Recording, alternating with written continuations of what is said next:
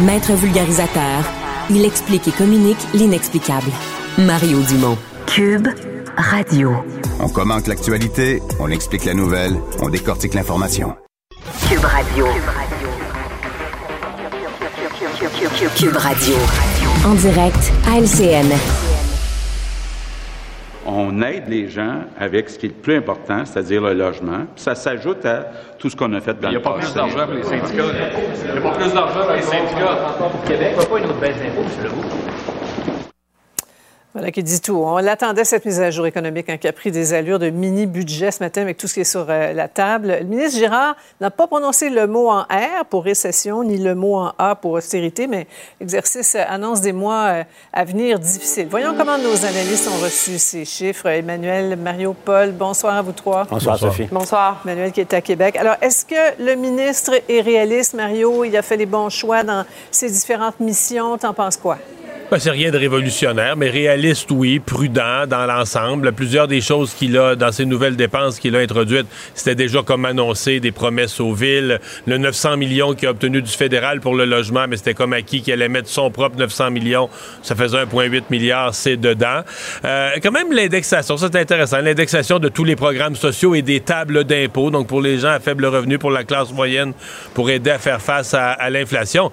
Mais pour le reste, la grosse nouvelle, c'est certain que c'est le ralentissement de l'économie, c'est l'espèce de, de, zéro croissance là, pour toute la fin de l'année 2023. En fait, on est déjà dedans mhm. depuis quelques mois. Et il nous dit, attention, là, en embarquant dans l'année 2024 jusqu'à la mi-2024, euh, on n'a pas beaucoup d'optimisme. On est encore dans une période qui est mhm. qualifiée de stagnation. Oui. Manuel, euh, il est réaliste dans ses prévisions de croissance économique pour l'an prochain parce qu'il a coupé de moitié. Là, on est à 0,7, prévoyait 1,4 au départ. Il y a plusieurs économistes, là, plusieurs banques qui parlent de 0% Oui, c'est ça. C'est toujours un exercice périlleux. Je pense que ce qui est réaliste et ce qui est prudent, c'est d'avoir définitivement revu à la baisse très mhm. sérieusement euh, ces prévisions. Ce qui est très habile de la part euh, du ministre euh, Girard, c'est qu'il donne l'impression qu'il intervient pour aider les gens. Je veux dire, c'est bien l'indexation, mais entre vous et moi, Sophie, ça fait depuis 2002 qu'on indexe les tables d'impôts, les allocations, tout le reste. On n'a jamais vu un ministre des Finances en faire la manchette d'une mise à jour économique. Mm. La seule différence, c'est que cette fois-ci, le chiffre est impressionnant parce qu'on se base sur l'inflation de l'an dernier qui était très élevée. Et même chose pour le logement. Monsieur Legault qui dit on vient en aide aux gens avec le logement, etc. Bien, sur le 1,5 milliard de dollars qu'on met sur cinq ans, mais on en dépense seulement 200 millions. C'est seulement à partir de 2025 qu'on va se mettre à mhm. vraiment augmenter la cadence pour construire ces logements-là. Donc, je pense que ça illustre cependant le report de ces dépenses-là, à quel point la marge de manœuvre du gouvernement est très, très, très, très mhm. mince et à quel point, justement, il ne veut pas prendre de risques. Puis, en vérité, il, en signale, il envoie un signal avec ça de dire, écoutez, là, c'est fini les folies, là, c'est temps de mettre les mhm. deux pieds sur le frein puis de revenir à un rythme de dépenses. Et euh, Paul, oui, envoie un signal et, des messages pas du tout subliminaux euh, au Front commun et aux syndiqués. Là. Avec un sifflet, euh, c'est la fin de la récréation. À la joute, on en parlait abondamment, c'est la sortie des vallées verdoyantes, terminer cette, cette, belle époque. Puis c'est un effort, disons-le, c'est pas une journée qui va marquer l'histoire politique du Québec euh, contemporain, qui va marquer non plus l'histoire des budgets à, Québec. Mais cela dit, il y avait, il y avait de toute évidence, ça fait partie d'une stratégie euh, du gouvernement pour euh, établir bien clairement les paramètres de la négociation. Parce que venons-y, c'est le cœur, au fond, du débat politique qui nous attend.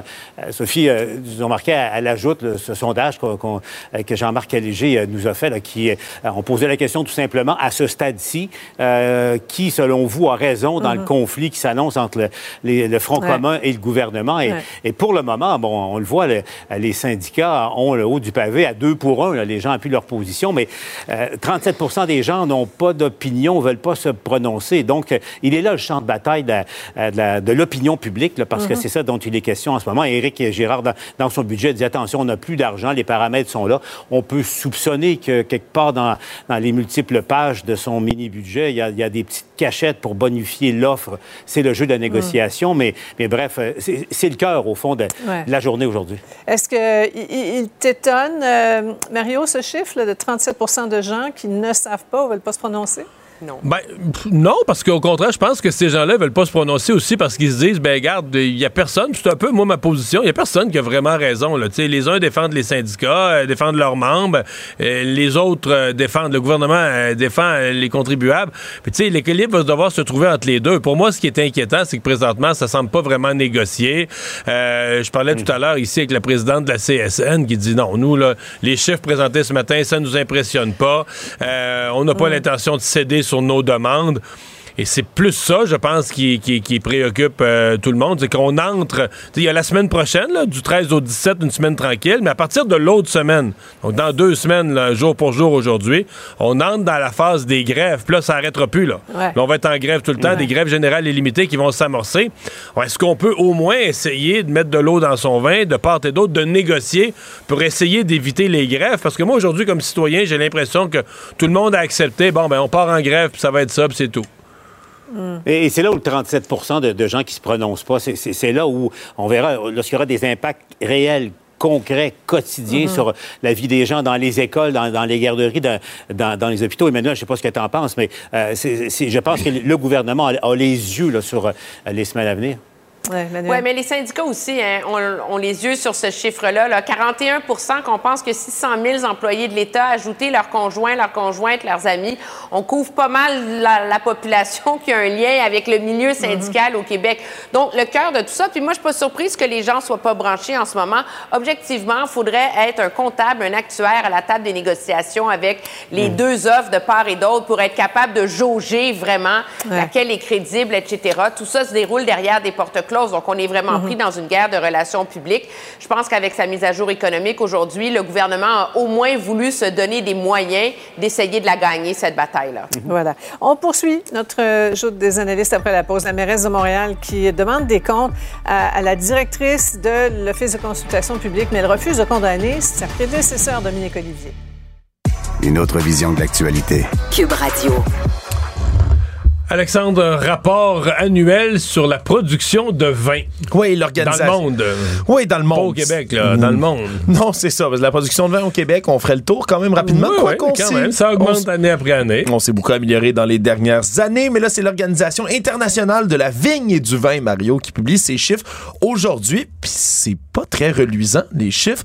On parle de la plus basse production mondiale de vin depuis plus de 60 ans au travers de la planète. Une production qui a chuté en Mais Est-ce que les vignobles ont fermé, euh, ont abandonné la production ou c'est la météo qui a fait qu'on a de mauvais rendements? C'est la météo. On observe vraiment là, déjà du côté des météorologues, on le sait, là, des dérèglements climatiques de plus en plus fréquents, des événements météo extrêmes qui sont appelés à se répéter de plus en plus perdu des rendements, perdu des récoltes. Euh. Oui, puis c'est des pays qui ont vraiment vécu là, des gels précoces, des pluies intenses, des sécheresses à l'autre bout du spectre qui sont venus vraiment endommager la production mondiale de vin. Là. Ça chuté dans l'ensemble de la planète de 7% Mais c'est vraiment l'Italie dans, le, dans lequel le pays, c'est le plus dur. Ça Et c'était le producteur numéro un l'année passée, l'année d'avant. Effectivement, il était le numéro un mondial. Ça a chuté 12 leur production, ce qui fait en sorte ben, qu'ils ont perdu la, la, pole position, Mario, au profit de la France, qui devient à nouveau tu le... même dire qu'il redevient. C'est ça, qui devient à nouveau donc le producteur le principal. Mais ça fait quelques années que l'Italie dominait. L'Italie avait pris la pole depuis euh, quelques années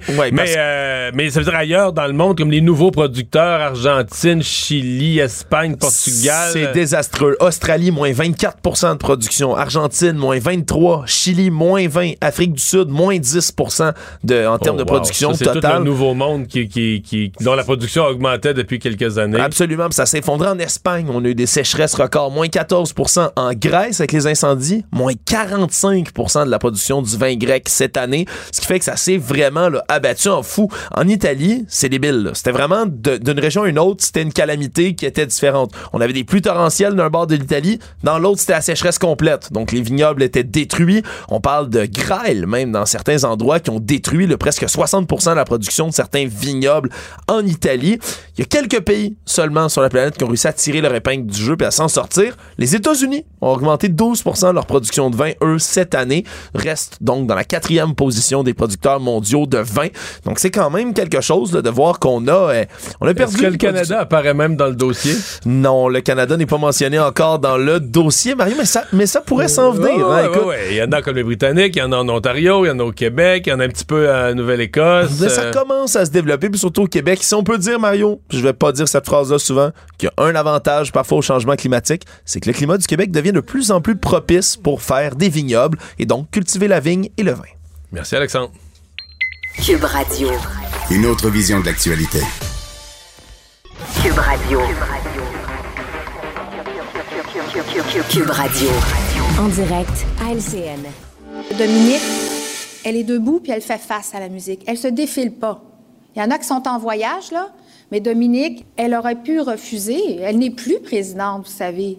Ça devrait être la présidente actuelle qui réponde. Mais elle a dit, moi, je veux le faire. La mairesse de Montréal euh, qui a réagi à nouveau à notre dossier sur la gestion de l'Office de consultation publique de Montréal, alors que le journal révèle d'autres perles sur les euh, mhm. dépenses douteuses de l'OCPM. Pour une troisième fois, elle défend la gestion de Mme Olivier, euh, la patronne de l'époque, numéro 2 de son administration. Paul, Mme Plante a, plutôt concentré le tir sur la direction actuelle, Isabelle Beaulieu. Elle dit c'est à elle de faire face à, la musique. Tu en penses quoi? Parce que Mme Plante marche sur un fil de fer, bien évidemment. Et effectivement, elle tente de garder garder une distance entre elle et, l'organisme en question tente de mettre la chaleur sur l'actuelle direction. Et, c'est vrai que l'actuelle direction, il faut revoir le reportage de Félix Séguin à JE pour comprendre que l'actuelle direction a, des comptes à rendre, mais Mme Olivier aussi à son époque également. Euh, et ce qui, est, ce qui est pour euh, Valérie Plante très euh, délicat en ce moment, le budget de la semaine prochaine. Mm-hmm. c'est pas le genre de la maison de, de, de, congédier des collaborateurs ou des trucs comme ça. C'est pas le style de Mme Plante. Sauf que je serais curieux de savoir si la question s'est pas posée à un moment ou l'autre. Euh, à une semaine du dépôt du budget, c'est probablement difficile. Mais, mais là où ça devient extrêmement hasardeux pour Mme Plante et dangereux pour elle, moi, je posais la question, cette affaire-là, ces révélations sur cet office. Mario, je t'écoutais avec Julie Marcoux euh, cet après-midi. Tu disais, au fond, c'est un budget de 3 millions sur le milliard et quelques du budget municipal. Mais c'est le symbole. Le symbole, mm. au moment où il y a des coupures dans, le budget municipal, moi, je me posais la question, est-ce que cette affaire-là va pas devenir à, l'administration Plante, est-ce qu'il n'y a pas un risque que ça devienne pour Mme Plante ce que l'augmentation de 30 de salaire des députés et pour le gouvernement au niveau symbolique dans la négociation actuelle avec, euh, avec euh, le Front commun. Mario, t'en penses quoi? Ben, c'est parce que c'est une position impossible. Paul l'a bien résumé. il y a eu deux présidentes. Dans la période visée par les enquêtes, il y a eu deux présidentes. Madame Olivier pendant la plus longue période, puis depuis une couple d'années, c'est Madame Beaulieu. Aujourd'hui, la mairesse dit mm. Ah, Madame Beaulieu, elle, c'est terrible, faut qu'elle réponde, ça n'a pas de bon sens. Puis Madame Olivier, ah ben elle, j'y confie le, budget de la ville, puis elle va le déposer la semaine prochaine, puis ça va être dur, puis peut-être avoir des augmentations de taxes. Tu sais, tu dis, waouh, euh, les deux ont fait la même chose. C'est pas comme s'il y avait eu changement de garde. Les deux sont dans la continuité. C'est deux amis. C'est Madame Olivier qui a amené l'autre et qui l'a fait nommer pour faire la continuité de la même façon de gérer les dépenses, les voyages. Hmm. Fait que, tu sais, Madame Plante est dans une position hyper difficile et à mon avis, c'est ça, c'est l'exercice difficile de la présentation du budget qui risque d'en souffrir avec la crédibilité de la porte-parole. C'est ça, Emmanuel, c'est ça. Mario souligne, c'est le copinage, là. C'est l'autre question centrale dans tout ça, là. Oui, non, mais ça, c'est un peu la cerise sur le Sunday, là, cette histoire de copinage, qui sont amis, sont des anciens partenaires d'affaires, ils se font rentrer. L'un, euh, tu rentres, je vais être ma successeur, on va aller en voyage ensemble. Je veux dire, ça, c'est scandaleux. Mm. Mais ce qui met Mme Plante dans une position impossible, c'est que c'est pas parce que le comportement de la présidente actuelle est odieux et que son silence est inexcusable que ça excuse la mauvaise gestion et le manque de responsabilité avec les deniers publics de Mme Olivier. D'ailleurs, Mme Plante elle-même dit ah, Vous savez, maintenant, avec le recul, elle se rend bien compte que ça n'avait pas d'allure comme façon de gérer. Mais alors, quelqu'un qui avait pas d'allure comme façon de gérer, tu lui conduis les finances de la ville. Mm. Je veux dire, je comprends qu'on veut se rendre au budget de la semaine prochaine, là, mm-hmm. mais objectivement, cette position-là demeure intenable et tant que Mme Plante va défendre Mme Olivier, ben ça va être un boulet pour elle. On va sûrement y revenir. Je veux vous entendre sur, euh, dernier mot sur le conflit euh, Israël-Hamas qui se répercute partout, on n'y échappe pas. Chez nous aussi, il y a eu des actes antisémites, euh, les manifs qui se sont multipliés des deux côtés et les discours de haine qui se font entendre aussi aussi des deux côtés. Là. Adil Sharkawi, l'imam controversé, qualifié par plusieurs de pyromane, qui a pris la parole euh, fin octobre, c'est samedi dernier, hein, je pense que tu pas très mhm. loin, euh, Emmanuel, devant une foule imposante, qui a fait l'éloge du Hamas. Vous voyez un petit peu ce qu'il a dit, qui a lancé un appel à la violence, au meurtre, carrément. François Legault suggère à la police de faire son travail, Emmanuel. Bien, je pense que la question se pose. La prémisse, M. Bonardel l'avait bien expliqué quand, lorsque ces manifs ont commencé, que les gens ont le droit de manifester, ont le droit d'exprimer leur rage, leur colère, tout ce qu'ils veulent, mais on ne peut pas franchir la, la ligne euh, des propos haineux, extermine-les tous, ça rentre dans cette catégorie-là. Puis la réalité, c'est que moi, j'ai été surprise quand j'étais au milieu de cette foule-là, vraiment par hasard, de voir la quantité euh, d'affiches, de slogans, de pancartes euh, antisémites qui, par des mots voilés, appuyaient le Hamas, là, avec le fameux euh, slogan de la rivière à la mer, là, genre prenez-les au Jourdain puis mettez-les dans la mer. Ce sont des propos d'une violence sans nom. Puis au Canada, on ne devrait pas tolérer ça, de la même façon qu'on ne peut pas tolérer les propos totalement honteux de ce cardiologue de bon, ben voilà, on, y arrive. Autre malaise quand on prend euh, connaissance de la publication incendiaire de, ce cardiologue de, Pierre Boucher, qui, lui, souhaite un, grand nettoyage dans la bande de Gaza, Paul. Oui, puis il euh, faut nettoyer. Vous le voyez, impossible de distinguer les bons des mauvais. Il parle des êtres humains, des Palestiniens, qui vivent à Gaza et ça vient d'un médecin spécialiste, d'un cardiologue. Il faut pouvoir raser et déterrer le Hamas qui lâchement se cache sous terre euh, et, euh, il cherche de l'eau à boire et de, la nourriture en parlant des gens qui vivent à Gaza, mais qu'ils aillent dans les tunnels qui ont été aménagés par le Hamas. Euh, écoutez, c'est venant, d'un médecin, on comprend que le syndic du, de l'Ordre des médecins va, se pencher là-dessus, mais avons que ça vient illustrer que chez nous, ici, on n'est pas à l'abri de ces extrêmes qui s'alimentent qui ont amené Israël et la Palestine là où ils se trouvent en ce moment. Mhm. Et euh, il y, a des répercussions chez nous. Et, et attention, il faut vraiment, vraiment faire attention. Merci beaucoup à vous trois. On se retrouve demain. Au revoir. Au revoir. Autrement dit, Cube Radio. C'est ce qui euh, termine notre émission du jour. Euh, merci d'avoir été des nôtres. Merci d'être avec nous à Cube Radio. On se donne rendez-vous pour une autre demain, 15h30.